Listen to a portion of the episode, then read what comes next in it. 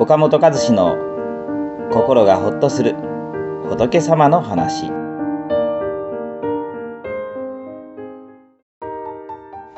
周りの人を思いやり親切にすれば必ず自分も大事にされます。自分のことばかり考えていると一りぼっちになります。私たちは優しくされたい大事にされたい必要とされたいと思って生きています。恋人や家族から優しくされたらとても嬉しくなり幸福感を感じますね。家族や友人から必要とされると頑張るぞという生きる勇気が湧いてきます。逆に優しくされずにないがしろされ自分は必要とされてないと感じた時とても寂しく落ち込んでしまいます。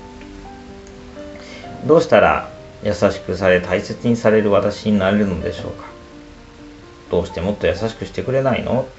大切にしてくれないの？と相手を責めても何も解決しません。実は時代や国を問わず優しくされ大切にされる私になれる普遍的な種まきがあるのです。お釈迦様はこれを伏せと教えられています。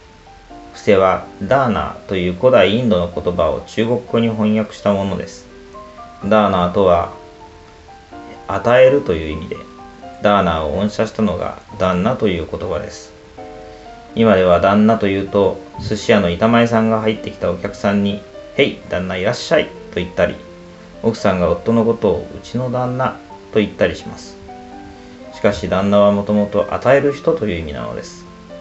確かに板前さんにとってはお客さんがお金を与えてくれる人ですし専業主婦の奥さんにとっては大黒柱のご主人が家計を支えてくれている与える人になりますね。伏せとは思いやりの心で周りの人に何かを与えることを言います。お金や物がなくて困っている人。お金や物にはそれほど困っていなくても優しさに飢えている人。失敗続きで落ち込んでいる人。悩みを聞いてもらいたいと思っている人。元気をなくしている人はたくさんいます。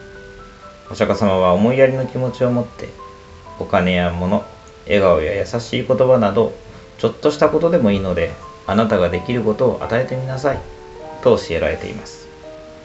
思いやりの心や優しさで接すれば相手からも思いやりや優しさが返ってきます。自分勝手に振る舞えば誰もあなたのことを構ってくれなくなります。あなたが周りにとった態度はそのまま周りのあなたへの態度となって返ってくるのです。この番組は一般社団法人全国仏教カウンセリング協会が提供しております。当協会については動画コメント欄に URL を掲載しておりますそちらをぜひご覧ください。